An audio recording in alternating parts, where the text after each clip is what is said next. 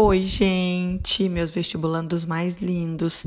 Sei que esse ano é tão desafiador, mas estou aqui para sempre reafirmar que nós estamos juntos e juntos nós vamos mais longe e também ao mesmo tempo somos mais fortes, tá? Então bora revisar carboidratos, glicídios, hidratos de carbono, açúcares biomoléculas formadas por carbono, hidrogênio e oxigênio, importantíssimas para o funcionamento da nossa célula.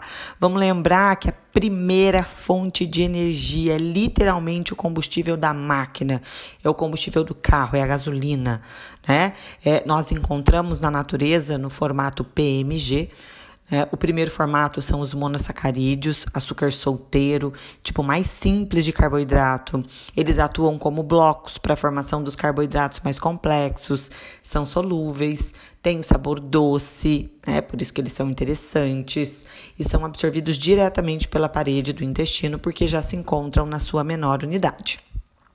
5 carbonos pentose, ribose, RNA e desoxirribose DNA. São monossacarídeos estruturais, porque participam da formação de estruturas.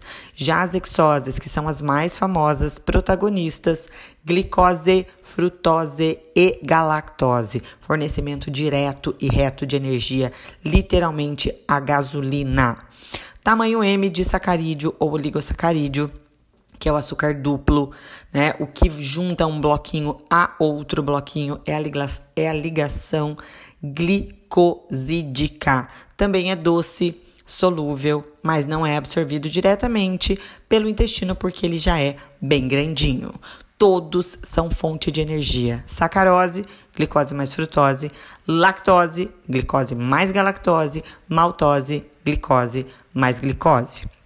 A intolerância à lactose é a incapacidade total ou parcial do organismo de produzir a lactase. Não quebra a lactose, ela acumula no intestino e provoca uma reação alérgica, dores abdominais, diarreia e até mesmo é, vermelhidões na pele.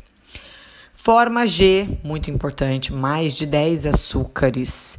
Não apresentam sabor doce, são insolúveis que é muito importante para que eles possam cumprir a sua função. Existem quatro, dois energéticos, dois estruturais. Os energéticos, amido, que nada mais é do que um monte de glicose juntinha. É dessa forma que as plantas e as algas guardam a glicose para o momento de necessidade.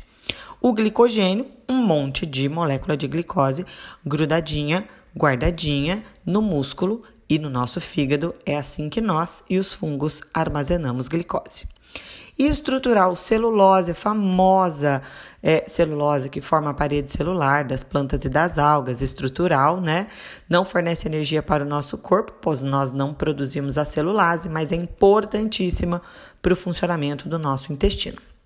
E a quitina, também estrutural, tem, além de glicose na sua composição, o grupamento amina e vai formar a parede celular dos fungos e aquele exoesqueleto, aquela carapaça dos artrópodes, só para lembrar, né, aquela cascona da lagosta, quitina pura. Bom aprendizado para vocês. Beijo, beijo. Oi, tem uma proposta linda de prova, um podcast todo instigante. Parei